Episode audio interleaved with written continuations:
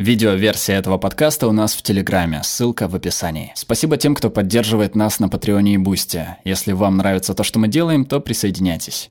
Существует устойчивый миф, говорящий, что мы используем только 10% нашего мозга, оставшиеся 90% остаются без дела как нереализованный потенциал. Спекулянты обещают раскрыть скрытый потенциал методами, основанными на нейробиологии, но они раскрывают только ваш кошелек. Две трети общества и около половины преподавателей естественных наук ошибочно верят в миф 10%.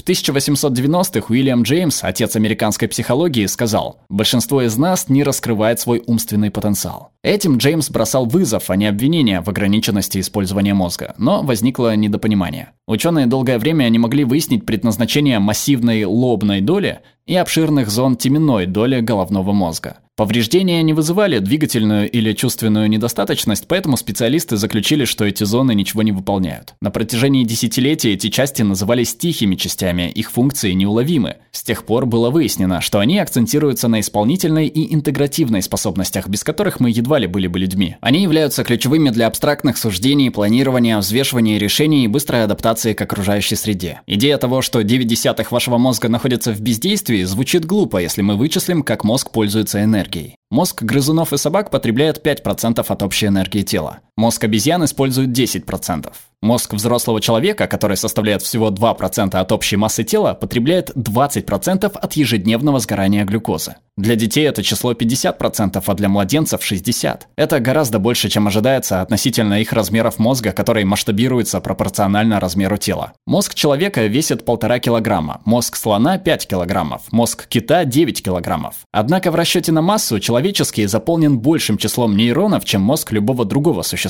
Сильное заполнение – вот что делает нас такими умными. Существует баланс между размером тела и числом нейронов примата, включая нас, которые он может поддерживать. 25-килограммовая обезьяна должна есть 8 часов в день, чтобы поддерживать мозг с 53 миллиардами нейронов. Изобретение кулинарии полтора миллиона лет назад дало нам огромное преимущество. Приготовленная еда является мягкой и предварительно переваренной вне тела человека. Наши внутренности легче поглощают ее энергию. Кулинария освобождает время и дает больше энергии, чем если бы мы ели еду сырой. И поэтому мы можем обеспечивать мозги 86 миллиардами плотно расположенных нейронов, что на 40% больше, чем обезьяна. Вот как это работает. Половина калорий, которые сжигает мозг, идут просто на сохранение структуры невредимой путем проведения ионов натрия и калия через мембраны, чтобы поддерживать электрический заряд. Для этого мозг должен быть энергоемким. Он потребляет поразительные 3,4 на 10 в 21 степени молекул АТФ в минуту. АТФ выступает углем для печи организма. Высокая цена за сохранение потенциала покоя во всех 86 миллиардах нейронов означает, что остается мало энергии для продвижения сигналов к аксонам через синапсы, к нервным зарядам, которые выполняют всю работу. Даже если минимальный процент нейронов единовременно сгорит в рассматриваемой области,